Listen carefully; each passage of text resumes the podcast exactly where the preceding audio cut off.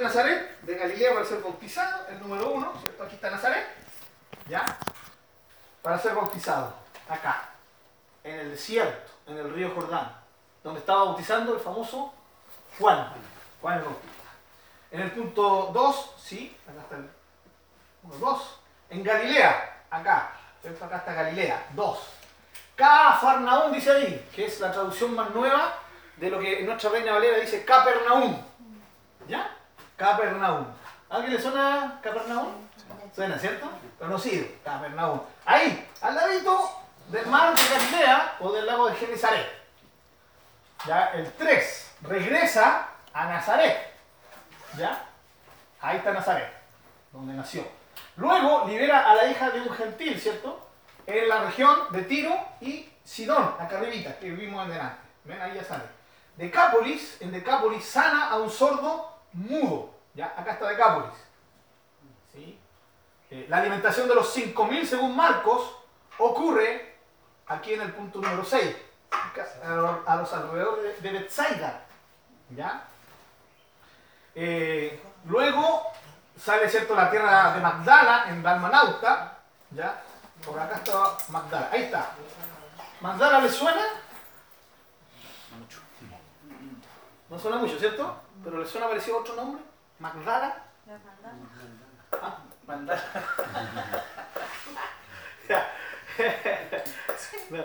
Magdala, ¿no le suena a una María? ¿Por qué se llama Magdalena? Porque era de Magdala. ¿Sí? Sería como decir eh, Alejandro Auspiciano. ¿No te gusta cómo suena? ¿No? Alejandro Iquiqueña. ¿Sí? Eh, esa era la idea. ¿ya? De aquí era María la Magdalena. Por eso en algunas tra traducciones le dicen María la Magdalena. A nosotros suena como un nombre completo, como el primer y segundo nombre, ¿no? María Magdalena. O el, el nombre y el apellido. Pero ese es nuestra, en nuestro contexto occidental. ¿ya? Se llama María Magdalena porque venía de la provincia, o sea, del pueblo de Magdala. ¿Ya? Luego Etzaida sana un ciego. ¿Ya? Luego en Cesarea de Filipos es donde Pedro confiesa, tú eres el Cristo. ¿Ya? Cesarea de Filipos. ¿Dónde está chiquito? El número 9. Acá, acá arriba. Cesarea de Filipos. ¿Ya? La transfiguración en el famoso, famoso monte Tabor. ¿Ya? Por acá está el monte Tabor. Ahí está. ¿Sí? Eh, el monte Tabor. Eh, es lindo, toda, esta, toda esta, esta, zona geográfica aún sigue. Está diferente como en el tiempo de Jesús por las excavaciones que se han hecho y todas esas cosas. ¿ya? Por último, camino a Jerusalén, que ya conocemos Jerusalén acá, y el ministerio final también ahí en Jerusalén, donde termina su vida el Señor, el Maestro. Muy bien. Vamos bien con situados más o menos geográficamente, ¿no? Es importante porque ahí nos vamos a dar cuenta de cómo se, eh, cómo se movía el Maestro. El Maestro no estaba sentado ahí en un lugar, estaba continuamente moviéndose. Y eran bastantes kilómetros los que él tenía que caminar para llegar de un lugar a otro. No existían Uber, no existían taxis, no existían motos. Jorgito, bienvenido. Eh, no existían ningún este tipo de, de, cosas, carruajes, pero el maestro generalmente se, se movía caminando. Ya, él sí que caminaba. Peculiar, peculiaridades de Marco, hermanos. ¿Ya? Eh, ¿A qué nos referimos con esto? Características especiales. Recuerden que son cuántos evangelios? Cuatro. Cuatro. Los cuatro son diferentes, pero a la vez tienen cosas en común. Son diferentes, pero son complementarios. Cada uno tiene una visión, un enfoque especial sobre el Maestro, sobre el Señor Jesucristo. ¿Ya? Recuerden siempre, son complementarios. Por eso uno no puede quedarse solamente con la historia de un evangelista, sino que tiene que ir los cuatro evangelios para tener la perspectiva completa del Señor Jesucristo. ¿Ya? Pero nosotros vamos a comenzar por, por Marcos. ¿Ya? Marcos tiene algunas peculiaridades especiales. Marcos está enfocado en los gentiles, no en los judíos. Se cree, según la tradición cristiana, que él escribió en Roma, cuando estaba con Pedro en Roma. ¿ya? Pero eso es tradición. Lo que nosotros vamos a ver es la evidencia dentro del libro. ¿ya? No, no me voy a enfocar mucho en, en, cosas más externas, sino acá en el libro. Primero que era enfocado a los gentiles. ¿Cómo sabemos que está enfocado a los gentiles? A medida que vayamos leyendo, nos vamos a dar cuenta, primero, que no da énfasis a las normas de la ley de Moisés. ¿Ya? De hecho, una de las pocas cosas que él, que él toma como historia es un enfrentamiento entre Jesús y los fariseos, porque sus apóstoles Pasaban por los campos de trigo y arrancaban trigo y se lo iban comiendo. Y eso en día sábado. Así que, según el concepto de la ley de los fariseos, eso era pecado. ¿Ya? Eso era trabajo. No se puede trabajar en el sabbat. Ahora, ¿eso es lo que dice la Biblia? No, no es lo que dice la Biblia. Es la, lamentablemente, la mala interpretación que los rabinos le terminaron dando al día sábado. Entonces ellos iban así y los fariseos estaban ahí pendientes y se dieron cuenta. Entonces Jesús dice, no hay ningún problema con eso. Entonces, ah, wow, pareciera que el maestro está en contra de la ley de Moisés. Y Marcos se preocupa de dejar muy claro eso. No es que esté en contra de la ley de Moisés, ¿ya? Pero él, eh, la idea de Marcos no es darle énfasis al cuidado de las leyes mosaicas. Eh, vuelvo a decirlo, en ningún momento Jesús rompe la ley de Dios. Lo que él rompe son las interpretaciones de los rabinos, de los judíos en ese tiempo, equivocadas de la ley. ¿ya? Eh, explica costumbres judías. ¿sí? Eso lo vamos a ir viendo. ¿ya? Si le está escribiendo a los judíos, ¿para qué? Si, si le explica una, algo, alguna eh, eh, costumbre judía, a los judíos, los judíos sabían. Entonces, al explicar una costumbre judía, está mostrando cierto libro que le está escribiendo a personas que no son judías. ¿ya? Es como si viniera un hermano de Perú ¿ya? y comenzara a contarnos, a decir, empezar a hablar y alguna costumbre de Perú y costumbre que nosotros no tenemos. ¿ya? Entonces el hermano va a tener que explicar esa costumbre. Eso va a mostrar que él no es chileno, que él es peruano, pero le está hablándole a chilenos. Un ejemplo. ¿ya? Eh, explica costumbres judías, eso lo vamos a ir viendo. ¿ya? Traduce palabras arameas y griegas, ocupa palabras latinas. Y ustedes saben que el idioma de los romanos era el latín. ¿Sí? Traduce algunas palabras, ocupa algunas palabras que son latinizadas. Eh, así que él está enfocado entonces en los gentiles y aparentemente estaba muy enfocado en los romanos, en los que hablaban latín. Eso con respecto al enfoque de los gentiles. Segundo, Marcos es un libro breve, y cronológico. De hecho, es el más cronológico de los cuatro evangelios. ¿Ya? Hermanos, la idea de los evangelios no es ser cronológico. Mateo, Lucas y, Juan, eh, especialmente Juan, ustedes ven, Juan él toma ideas y, hace su evangelio en base a ideas precisas. Eh, Juan tenía un, dominio muy especial del objetivo que él tenía, y eso sale al final de Juan, donde dice, estas cosas fueron escritas para que crean que Jesús es el Cristo, el Hijo del Dios viviente. Y para que creyendo en Él tengan vida. O sea, a Juan no le interesa la cronología, no le interesa la historia en sí misma, a él le interesa poner punto tras punto en la vida de Jesús y darle un enfoque de Jesús para que la gente diga, wow, este es el Cristo, el Hijo del Dios viviente. ¿Ya? Esa es la idea. Ahora, Marco no, Marco es cronológico. Tiende a ser muy cronológico. ¿Ya? Eh, es breve, nos vamos a dar cuenta, no toca grandes discursos de Jesús. No es que a él no le interese la enseñanza de Jesús, porque igual la aplica. Pero a diferencia de Mateo y Lucas, que, tienen grandes discursos, Marcos solo registra un discurso de Jesús. Un discurso, una predicación, un estudio bíblico, como queremos llamarle. Y es el del final de los tiempos. ¿Sí? Cuando, cuando Jesús habla, ¿cierto? Y vendrán tiempos y habla que Jerusalén va a ser destruida. Bueno, esto es lo que hace Marcos. Ese es el único gran discurso. El resto de los discursos no es que no le interesen. ¿ya? ¿Por qué? Porque su, fin es ser breve, ¿ya? cronológico. Eh, omite eventos. Lo vamos a ver. Por ejemplo, omite el nacimiento de, de Juan y el nacimiento de Jesús. No habla sobre eso, Marcos. Breve. ¿Sí? Breve. Breve de eventos. Por ejemplo, eh, es muy resumido eh, cuando, se, cuando se toca la tentación de Jesús. Lo vamos a ver. Cortito. No da ningún detalle. Ya, pareciera, pareciera que iba escribiendo rápido. ¿Sí? Como que lo, estaban persiguiendo a Marcos. ¿ya? ¿Ya? La tentación, por ejemplo, eh, la manifestación de Juan no habla nada. Lo único que dice es cuando aparece, predica Juan, punto, conciso y preciso. ¿Sí? Como diríamos hoy en día. Así es Marcos. ¿Ya? todo esto nos lleva, hermanos, a al siguiente punto. ¿Pasó? Ahora sí. Que es muy importante eh, que Marcos es el, evangelio por excelencia de la acción. Por eso es breve. ¿ya? Enfatizan la acción del Señor, por eso su misión de historia, de algunas cosas históricas, y su dinamismo. Es breve porque él quiere llegar a un punto. Quiere presentar a Jesús en acción. Ese es su fin. ¿Ya? Hay un término griego, ¿ya? ahí lamentablemente se pegó, es euteos, ¿ya? que se traduce como y que significa inmediatamente. ¿Cómo diríamos nosotros los chilenos? Al tiro. al tiro. O al toque, como salió el, después de los, los más. Al toque, hermano, al toque. Ya. Este se repite constantemente, lo vamos a ir viendo. O sea, siempre Marco está ocupando inmediatamente, inmediatamente, inmediatamente. Incluso en nuestra Reina Valera hay algunas veces que se traduce como luego. Lo vamos a ver.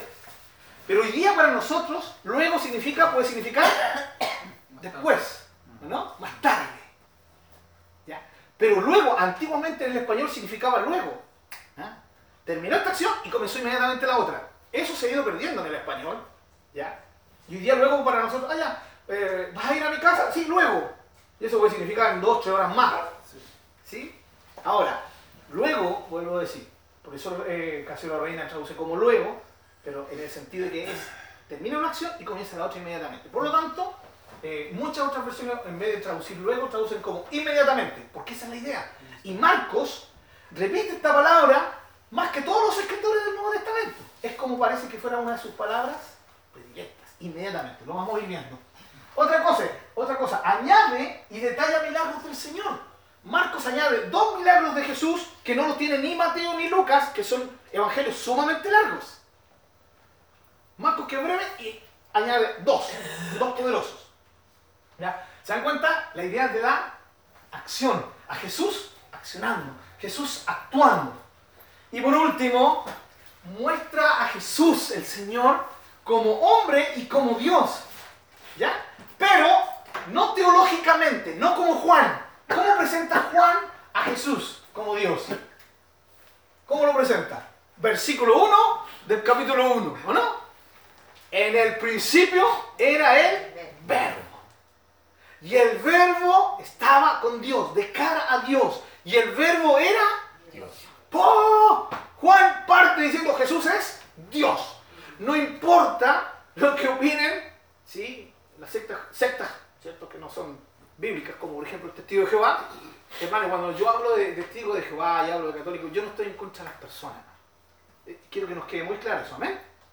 Yo, no estoy jugando al testigo de Jehová que va por su, casa golpeando, porque ahora están en la esquinita, han cambiado como la, la, estrategia, se han dado cuenta, ¿no? Ahora en cada esquina importante se ponen con su letrerito.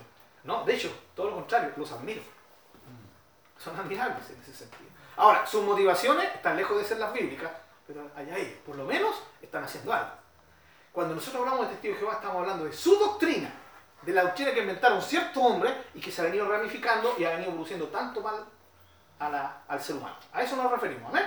Entonces, cuando yo hablo de los testigos de la enseñanza de los testigos de Jehová, no importa, por más que ellos quieran aclarar ese versículo, porque no les gusta, y, le han puesto una palabrita, una palabrita, un, donde dice, y el verbo era Dios, y ellos le pusieron en su Biblia, el verbo era un. Entonces ellos que nos juzgan a nosotros, que somos, que con la trinidad predicamos el politeísmo, o sea, de que hay más que un Dios, ellos caen también en, en el mismo error que están, con el cual nos están juzgando nosotros. No, Juan es muy directo. Jesús es Dios. Punto. No puede haber otra forma de traducción correcta del griego ahí.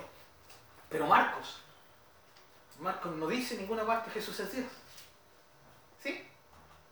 Ninguna parte dice eso. Pero lo demuestra por sus. ¿Quién podría calmar, hablar a la naturaleza y decirle a la tormenta, calla, emudece, ¡pum! Al toque, inmediatamente. ¿Sí? Que es la palabra predicta de, Marcos. ¿Quién podía ser? ¿Lo podía hacer un hombre? Y calmadamente y tranquilamente. De hecho, recién saliendo del sueño profundo, ¿cierto? Así como una Calla, pudece. ¡Pum! ¿Quién podría hacer eso? Solo Dios. Sí, por ejemplo. ¿Ya? Bien. Eh, así que aquí, hasta aquí llegamos con el tema de la introducción a Marcos. ¿Les parece, hermanos? ¿Alguna pregunta? ¿No nos queda algo claro? Eh, yo, sí, dale. ¿Qué versículo eh, que mencionó que, que usa los testigos dijo Jehová? Juan 1.1. Juan 1. Sí. Ellos añaden en su... Y claro, ellos dicen que lo- lo- lo- los expertos en griego dicen... No, eso, eso no es así. ¿ya? En su Biblia que, ellos hacen, especialmente la de estudio, explican todo eso y la gente lo lee y cree que eso no. Los expertos en griego, eh, por todos los, los- los siglos, los años y los años, los grandes expertos en griego, cristianos y no cristianos, hermanos, ¿ya? Eh, a una sola, a una sola conclusión con ese, vers- ese versículo. Juan está describiendo a Jesús claramente, o al verbo, que es Jesús, como Dios. ¿Ya? No le. Eh, bien, estamos, estamos ok con la, introducción, ¿no? Vuelvo a preguntar, ¿no hay ninguna preguntita? Ya. Ahora nos vamos a dedicar, hermanos, a entrar al libro de, de Marcos. Abran sus Biblias en el libro de Marcos, por favor. Vuelvo a hacer nuestro enfoque del estudio del Evangelio, lo dijimos la semana pasada, es conocer a Jesús, hermanos. Dos razones que nos motivan y que creemos que fueron la motivación del Espíritu Santo a escribir los Evangelios. La primera, mostrarnos a Jesús el Señor. Muchos te busca, puede escuchar mis dulces palabras. Habrá algo más importante en la tierra, y esto suena medio romántico, medio fanático, pero eh, es la verdad. ¿Habrá algo más importante en la tierra que conocer a Jesús? Claro, Yo, yo creo que... ¿Ah? hay algo muy importante. ¿Sí? ¿Algo más? Dos cosas más importantes. Ya, digo. Y conocer a Jesús de usted. No. Yo y el Espíritu Santo. Ya.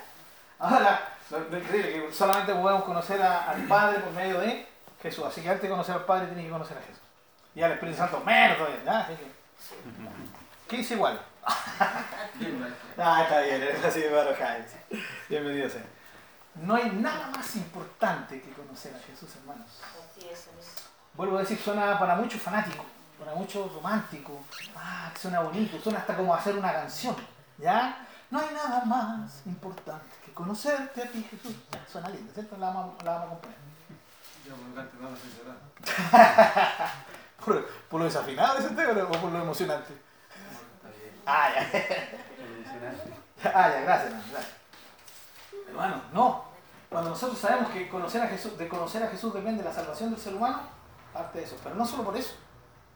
Es porque es la persona más maravillosa que ha existido. Sí. Es la persona que llena al ser humano. Es la persona que anexa a Dios con el ser humano. El único. No hay otro, no hay otro ser que haya existido que pueda anexar a Dios y al ser humano. Reconciliarlos. Volverlos a ser amigos, íntimos. ¿Ya? La misma persona de Jesús es una persona maravillosamente maravillosa. ¿Sí? Para los que lo conocemos, eh, nos atrae absoluta y radicalmente. Y, y debería producir en todo cristiano real una pasión por conocerlo. Más y mejor cada día. El único porque él tiene dos naturalezas. También. ¿no? Eso lo hace absolutamente único. Único. Eh, hoy día cualquiera se llama cristiano, hermanos. Dentro de nuestra iglesia, ¿no? la iglesia en general. Hay mucha gente que se autodenomina cristiano. Fácil denominarse cristiano. Pero el verdadero cristiano tiene una esencia. Sigue a Cristo. ¿Y saben por qué lo sigue? Porque quiere conocerlo y aprender de él. Eso es lo que hacían los discípulos. Un discípulo adoptaba, o más bien dicho al revés, en el tiempo judío era al revés, el, el maestro adoptaba discípulos. Ellos escogían los discípulos. Aparte, la cantidad de gente que querían seguirlo, gente que decía, puedo ser tu discípulo, maestro, a los maestros, a los rabinos. A, no le a los maestros, a los rabinos no les interesaba, pero él seleccionaba. Jesús hizo lo mismo, ¿no? Seleccionó 12, pero él seleccionó esos 12 por una razón especial. No me quiero adelantar, ya, ya lo vamos a ver. Eh, pero él permitía que muchos lo siguieran. De hecho, aparte de los 12, tuvo muchos discípulos. Mujeres también. Dentro de los 12 no había mujeres, pero dentro de los discípulos fieles que lo seguían, había mujeres. Y mujeres tremendamente importantes en la vida del maestro. ¿Ya? Eh, entonces la idea de, hermanos queridos, es, es que él, al escoger a sus apóstoles, pero también al permitir que le sigamos como maestro, implica esto. El discípulo debe seguir al maestro para aprender de él. El discípulo está dispuesto a cambiar su forma de ser y de pensar ¿Sí? Por la de su maestro. Por eso quiere aprender. Por eso quiere aprender. Quiero vivir mi vida de acuerdo a tus normas, maestro. Cualquiera fuera el maestro. ¿De acuerdo? Esa es la idea con Jesús. Y, segundo. Eh, conocer sus enseñanzas, pero también era conocer al maestro. ¿Por qué? Porque los discípulos vivían con los maestros. Les servían a sus maestros. Andaban para allá, para acá. ¿Cuánto tiempo pasó el maestro con sus apóstoles? Dormían seguramente en una, misma pieza en algún momento, en el camino, bajo un árbol, bajo un olivo ahí, echaditos. ¿ya? Pasaban tiempo con el maestro. O sea, es conocer las enseñanzas del maestro, pero también conocer al maestro. Y eso es lo que nosotros tenemos que entender como cristianos. ¿Sí?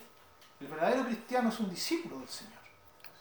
Es alguien que lo sigue, que lo imita, que quiere ser como Él, que quiere tener la perspectiva de Él, quiere mirar el mundo como su maestro, como Cristo. Ese es el verdadero cristiano. No el que se autodenomina cristiano. Por eso hoy en día hay tanto, tanta crítica hacia el cristianismo. ¿o no? Por gente que no está siguiendo.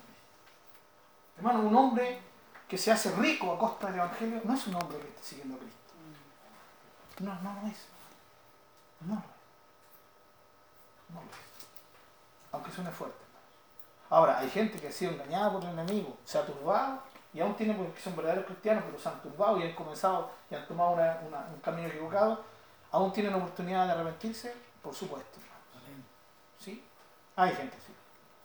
Por eso uno no, yo, yo no puedo criticar a- directamente con el dedo, excepto algunos, que ya son caído la mata, que son los rapaces, hermano. Ustedes saben muy bien que yo soy, trato de ser bien prudente en eso. No. Solamente algunos nombres siempre los estoy dando, ¿no? Porque ya definitivamente estas personas son, son la, no, ahora el Señor puede hacer un milagro, claro, misericordioso. Pero no, hay gente que descaradamente se aprovecha de la gente. Como dijo el apóstol Pablo de los nuevos rapaces de los últimos tiempos, gente que se va a hacer rica a costa de la piedad, de la devoción de hombres y mujeres. Se van a aprovechar de esa sinceridad, de ese amor, y, y- y de a poquito entran, entran y al final terminan, ¿cierto? terminan trasquilando la oveja. ¿Ya? Y en ese sentido que Dios nos ayude y nos proteja. Muy bien, ¿quién es? Ah, Pastor, sí, hermano. ¿Cómo dijo que eh, Marcos presentaba a Jesús? ¿Cómo? Eh, De acuerdo a la figura esa que mostró del- con cuatro... ¿Los cuatro? Sí. Eh, como las caras de los cuatro seres vivientes. Sí. ¿Sí? Eh, pero en alguno específico que lo muestra... Claro, lo, que pasa es ¿Lo que los cuatro, claro, los cuatro seres, los cuatro seres vivientes eh, tenían cuatro, cuatro diferentes caras, ¿cierto? Sí. Hombre, buey, eh, león y. Pero por eso, cada uno de los evangelios lo presenta. Exactamente. ¿Y cuál sería Marcos? Marco sería. Exactamente. Y el hermano no estuvo en el estudio de la semana pasada. Muy bien. ¿Ah? Porque Bueno. yo tenía notado también que Marcos lo presentaba como siervo de Dios. Exactamente. También... Exactamente. La figura o el símbolo es el buey. Que es una forma para entender más o menos los cuatro seres vivientes. Ahora, esto no dice en ninguna parte de la Biblia que esto sea así. ¿ya? Eso sale ahí en el estudio, que lo vimos la semana pasada, cuando lo tengan, lo- echen un vistazo en, en cierto sale el tema. ¿Cómo lo presenta Marcos? Como el siervo de, como el rey siervo. ¿Sí? Como el rey siervo. ¿Ya? Eh, lo presenta como el rey que sirve, el servidor por excelencia. ¿Ya? Por eso el buey lo representa a Marcos, ¿sí? Porque un buey está Al servicio. al servicio. Ahí está el güey, caminando. Y lo veganean y se, se levanta, vive para servir el güey. Bueno, esa es la perspectiva. ¿sí? Juan el águila, por lo celestial. Ya el águila anda arriba, en el lugar celeste. Ya. Lucas el hombre, porque lo presenta como el hombre perfecto, o como el. Hijo del hombre. Y Mateo, el león, porque el león representa o figura realeza. Sí, realeza. Como el rey del, lo como el rey, Mateo, judío. como el rey de los judíos. Como el rey Mesías. Bien, ok hermanos. Eh, ah, voy a cerrar aquí porque no sé. ¿Dónde estábamos? Ah, ya. Volvemos al punto. ¿Habrá algo más importante que conocer a Jesús? Queridos hermanos, si nosotros nos congregamos eh, para otra cosa como punto principal, estamos desenfocados. Eh, lo repito, lo escuché. ¿Lo escuchó, cierto? ¿Sí? Si yo me congrego para cualquier otra cosa como prioridad, estoy desenfocado. Yo vengo el día domingo aquí porque el personaje principal en mi vida es Jesús. Quiero conocer más de él a través de las prédicas de los hermanos, de la enseñanza de los hermanos. Quiero adorarlo, quiero agradecerle. Mi vida tiene que girar en torno a él. Me despierto en las mañanas, mi pensamiento está en él. Antes de adoptarme, mi pensamiento está en él. No somos gente perfecta, aquí no estamos hablando de, hombres perfectos y mujeres perfectas, estamos hablando de gente enfocada. Y el enfoque produce la obra de Dios en nuestros corazones. El enfoque del cristiano debe ser Cristo. Cristo. Mi deseo de conocerlo. ¿Por qué leo la Biblia? No leo la Biblia para tener un buen round con los testigos de Jehová, con los mormones. con- No. Leo la Biblia para conocer a Jesús. ¿Por qué leo la Biblia? ¿Por qué estudio la Biblia? ¿Para ser un buen teólogo? No. No para ser un buen teólogo, sino para ser un buen cristiano. La teología es mala, no es mala, pero no es vital. El estudio de la Biblia es vital. Vital, ¿entienden el término vital? ¿Sí? Vital, exactamente. Que su vida depende de eso. El agua es el aire es vital. Si usted no tiene aire, no tiene agua, no tiene alimento, que son las cosas vitales, ya se muere. ¿De acuerdo, hermanos? Conocer la palabra de Dios es vital. La teología ayuda, por supuesto. Si alguno de los hermanos quiere estudiar teología, bienvenido. Muy bueno, ayuda mucho. Pero no es vital. No es vital. Ya. Doy un ejemplo. La leche es vital, por más que hoy día algunos digan que no, que que, no, que, mucha grasa, que esta gente tiene que ir con los alimentos. Nada, nada, no. La, leche es vital, sí. Ahora, ah, eh, otras cosas, ¿cierto?, que se añaden a la leche son vitales, no, no son vitales. Por años la gente vivió solamente con leche sin ningún, ninguna cosa química que se le puso al lado. Ahora, claro, se le ingresan hierro, le ingresan todo eso, pero la leche en su, en su- en su esencia misma es un alimento perfecto porque Dios lo dio. Muy bien. Eh, un- ejemplo. Ok, seguimos entonces. Marcos capítulo 1. Después que hemos recordado nuestra convicción, entramos al libro de Marcos para conocer a Jesús. Yo le voy a pedir un favor, si usted quiere hacerlo, ¿ya? Eh, consígase un cuadernito chico, no es necesario que sea muy grande, ¿ya? Eh, o si lo tiene, puede ocuparlo. Y en ese cuadernito usted vaya anotando puntos. Por ejemplo, eh, Jesús, la idea es conocer a Jesús, ¿de acuerdo? El enfoque va a ser Jesús. Jesús. Jesús sanaba. ¿Ya? Vamos a ir leyendo, o usted lo lee en su casa, usted también puede tener su estudio devocional en el libro Marcos.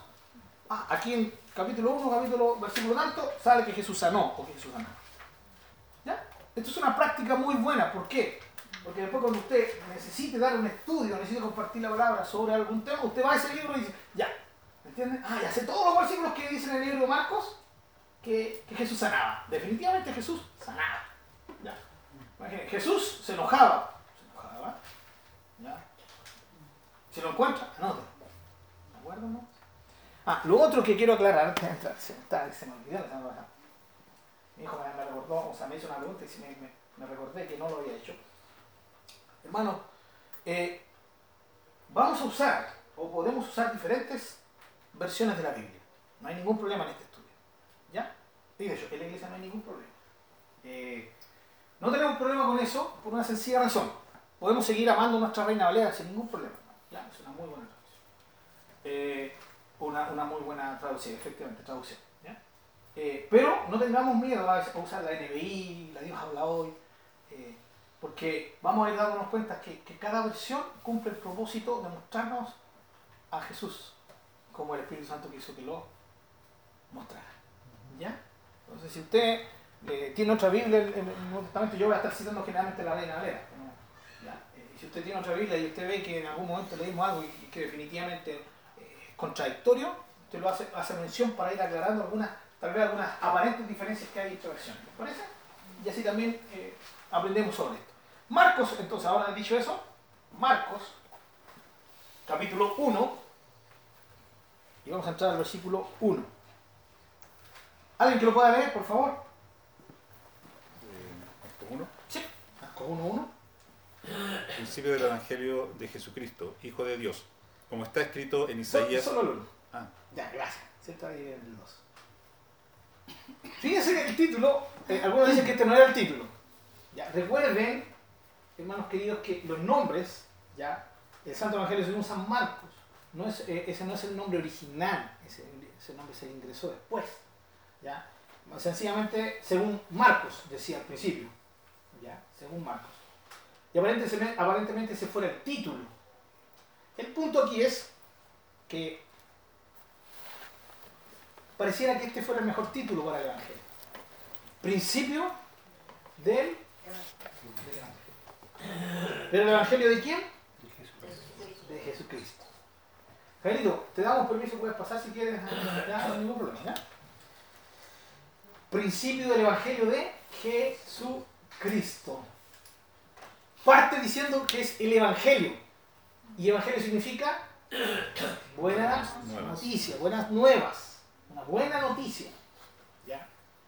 Eh, y e inmediatamente nombra al personaje principal. Y ese personaje principal es Exactamente, Jesús es el. Es el Evangelio de Jesucristo, es la buena noticia de Jesucristo. El Evangelio gira en torno a Jesucristo. Es la noticia de Él, es la buena noticia de su persona y es la buena noticia que Él nos trae. Y, y le- lo nombra, ¿o no? Le da un título a Jesús. ¿Cuál era el nombre del maestro?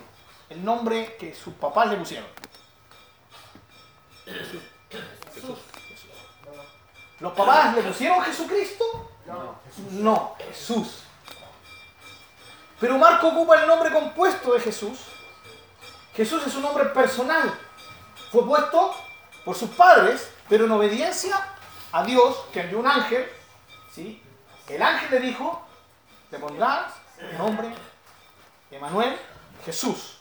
¿sí? Emanuel hace referencia a que quién era, iba a ser ese niño, Jesús, Dios con nosotros. Hay una clara identificación de Jesús como Dios. ¿ya? Dice, su nombre lo llamarás Jesús, porque Él salvará, dice Mateo. Marcos no explica nada de eso. ¿Se dan cuenta? Marcos sencillamente y directamente parte diciendo el Evangelio, la buena noticia, se centra en Jesucristo. Y dice Jesús, que es el nombre personal, pero le añade el título de Cristo. Cristo es un título, hermanos. Cristo es un título. No es un nombre. El nombre es Jesús. ¿Ya? Un burdo ejemplo. Cuando ustedes ven al hermano Rubén, al hermano Franklin, no todos, pero la mayoría tienden a decirle, ¿cómo lo tienden a decirle? Rubén. ¿Ah? Rubén. Pastor, exactamente así. Ahí hay una hermana, ahí hay una hermana que, que reconoce, ¿ya? ¿se dan cuenta? Que respeta, ¿no? Como los patos Rubén. mierda. Ya, ya, ustedes saben que eso no, eso es un- una costumbre, ¿ya? Le hemos dicho, ustedes me pueden decir Pablo, yo no me voy a ofender. ¿Ya? Y- ¿Ah? ¿Cómo? Religión. Ah, eso. Sí, este es un tema religioso nomás, de, de nuestra religión angélica, de, de- de llamar a los, a los pastores Pastor Pablo. ¿Sí? Pero ¿qué pastor? Es como un título, ¿no? Pastor Pablo. ¿Ya? Apóstol Pablo. Apóstol es un título, pero que hace alusión a un don también. Pero es el título. Cristo es un... Cristo es un... Título. Nunca se olvide eso. ¿Qué significa Cristo? Significa Mesías. En hebreo, Mesías. ¿Quién era el Mesías? Era el Salvador esperado por los israelitas. ¿Ya? Era el ungido de Dios que vendría en algún momento en la historia, aparecería y libertaría al pueblo. Pero libertaría al pueblo de sus pecados, no del yugo romano. Cristo, el Mesías. Cristo entonces es una transliteración del término Mesías, hebreo, que es griego. Eh, Mesías eh, también se usaba, eh, se usó en otras partes del Antiguo Testamento que no fueran para referirse a Jesús. Claro, como ungido sí. De hecho, se refiere a... bueno, eso significa Mesías, el ungido. ¿ya? Se refiere, por ejemplo, al rey David, a los reyes cuando eran ungidos. Profeta Isaías menciona a un rey pagano como el ungido de Jehová, a Ciro. Ciro, un rey medo persa, que tenía una chacalada de dioses más aparte de Jehová. Sin embargo, Isaías lo denomina, inspirado por Dios, lo denomina como el ungido de Jehová. ¿Ya? Entonces sí, se le da.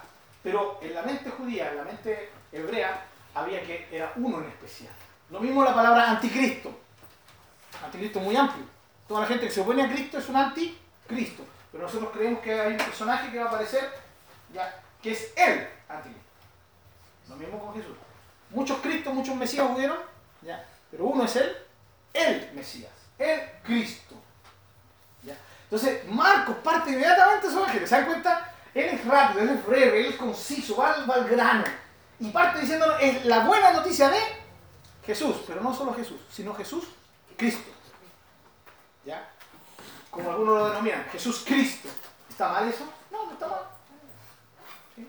¿Y Jesucristo está mal? Tampoco está mal. ¿Ya? Jesús el Cristo. O Jesús el Cristo, también está bien. No hay problema, no, no hay por qué ponerse a discutir con eso. Muchos se ponen a discutir.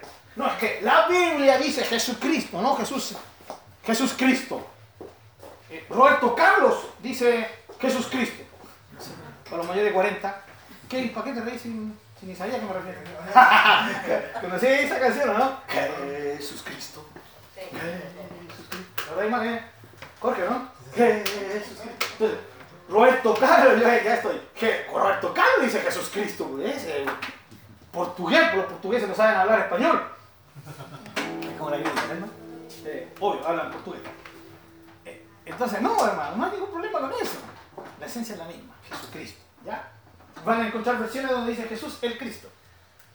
No hay ningún problema. Porque está dando el nombre del personaje y el título del personaje, pero no cualquier título. Marcos comienza inmediatamente declarándolo como el Mesías, el Cristo, el Salvador. No se da vuelta, no nos habla de su nacimiento, ¿sí? no nos habla de la aparición de los ángeles, nada sobrenatural, parte diciendo el Evangelio de Jesucristo. Y ahora eso, ¿ya? Está dando su nombre humano, con el título que ese ser humano que nacería, tendría, el ungido de Dios, el Salvador del mundo, ¿ya? El Mesías prometido, pone una coma, bueno, en el original no existía la coma, ¿cierto? Pero en nuestro, nuestro ahí sale una coma y luego lo define como, Hijo de Dios. lea su Biblia, lo define como Hijo de Dios. Hijo de Dios. Y con esto vamos a terminar el día de hoy porque, ah, tengo ya, porque estamos en la hora.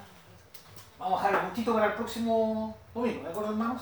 Recuerden, todos los días domingo a las 10, en este mismo canal, en este mismo horario, ya, anímense a estar, los que quieran, recuerden, todo estudio no es obligatorio, uno debería autoponer, autoimponerse la obligación. antes. Los pastores no pueden hacer esto, esto está libre, yo agradezco a Dios por la cantidad de hermanos que llegaron, ya, del principio, no los hermanos carnales que llegaron tarde. Ah, no, porque los hermanos que vienen llegando tarde no venían al estudio, venían, vienen al culto y están llegando muy temprano, felicitaciones por eso. Pero todos los que estuvieron temprano, ya, eh, déjale este gustito. Hermanos, hijos de Dios en la Biblia significa, tiene que ver con la deidad de Jesús. Cada vez que usted lee eh, el término hijo de Dios, lo que está diciendo el escritor, la idea es que Jesús es divino. ¿Sí? Es Dios. ¿Por qué? Algunos dirán, no. Una cosa es ser hijo de Dios, otra cosa es ser Dios. Hermanos, ¿por qué se le aplica a Jesús el término hijo de Dios en la Biblia? La gente que escuchaba y decía Jesús el hijo de Dios, entendía que Jesús tenía naturaleza de Dios. La naturaleza humana. ¿Por qué el Daniel es humano? Porque su papá es humano. No. Su papá es humano. Un humano engendra a un humano. O un, un humano podría engendrar a un burro. Bueno, algunos papás digan, "Ah, este es un burro, le diga al hijo, es otra cosa. O que nos hayan dicho a nosotros, tú eres un burro. Un burro humano. Oh. Dice el dicho, dice el dicho, eh, engendra cuervos y te sacará los ojos. Y hay algunos papás que creen que engendraron cuervos, ¿ya? Pero eso es- son alegorías, nada más que eso. ¿sí? dichos humanos, de la sabiduría humana. Pero el tema es que un humano engendra humano. Un Dios engendra Dios. Pero cuidado, porque en el caso de Jesús nos está diciendo que el Dios el Padre tuvo o creó a Jesús. En el, en el concepto, hermanos, del, tiempo bíblico, la gente entendía muy bien esto. Para nosotros esto es un rompecabezas. Literalmente nos rompe la cabeza en el sentido de que, pero ¿cómo? Si hijo significa que el Padre lo tuvo. De hecho, lo que creen los testigos Jehová, es lo que creen los mormones, es lo que creen también los eh, musulmanes, porque ven a Jesús como un hombre nomás. Pero lo- que la Biblia, lo que los evangelios nos quieren decir, que Jesús, como algunas- algunos cristianos hoy día se han, eh, eh, eh, le han puesto el toque hebreo al tema, Yeshua HaMashiach. ¿ya? ¿Hay problema con eso? No hay ningún problema. El problema está cuando empezamos a exagerar el, el hebraísmo, hermanos. ¿Ya? Y ahora, danzamos y cantamos puras canciones hebreas porque es el idioma. No, tengamos cuidado con eso. ¿Ya? No, no se llama Jesús, se llama Yeshua. Repita conmigo, Yeshua. Y nada de Mesías de Cristo. Yeshua HaMashiach. Y creo que se pronuncia. No, no, no, no, no, no. Era Pero así. japonés, era japonés. Claro, que me escucharía en japonés. El punto, hermanos queridos, es que Hijo de Dios hace referencia a que Jesús es Dios. Porque tiene la naturaleza de El Dani tiene naturaleza humana, por eso es humano. Porque lo engendró. En el caso de Jesús, Jesús no fue engendrado, sino que Hijo de Dios se entiende en el sentido que tiene la misma naturaleza de Dios. Naturaleza divina. ¡Ah! Marcos parte inmediatamente. Este sí que es un hombre que va al grano, ¿o no? Nos dice que es Jesús, el hombre que todos conocían, que es el Mesías, que es el Cristo, el Salvador del mundo, y termina su primer versículo diciendo Hijo de Dios, que es Dios. ¡Wow! ¿No es, ¿No es rápido, Marcos? Bien. ¿Quieres saber un poquito más sobre ser hijo de Dios? Venga el próximo amigo, si no. Vamos a orar al Señor, ¿ya? Padre, gracias te damos por el estudio esta mañana, gracias por compartir.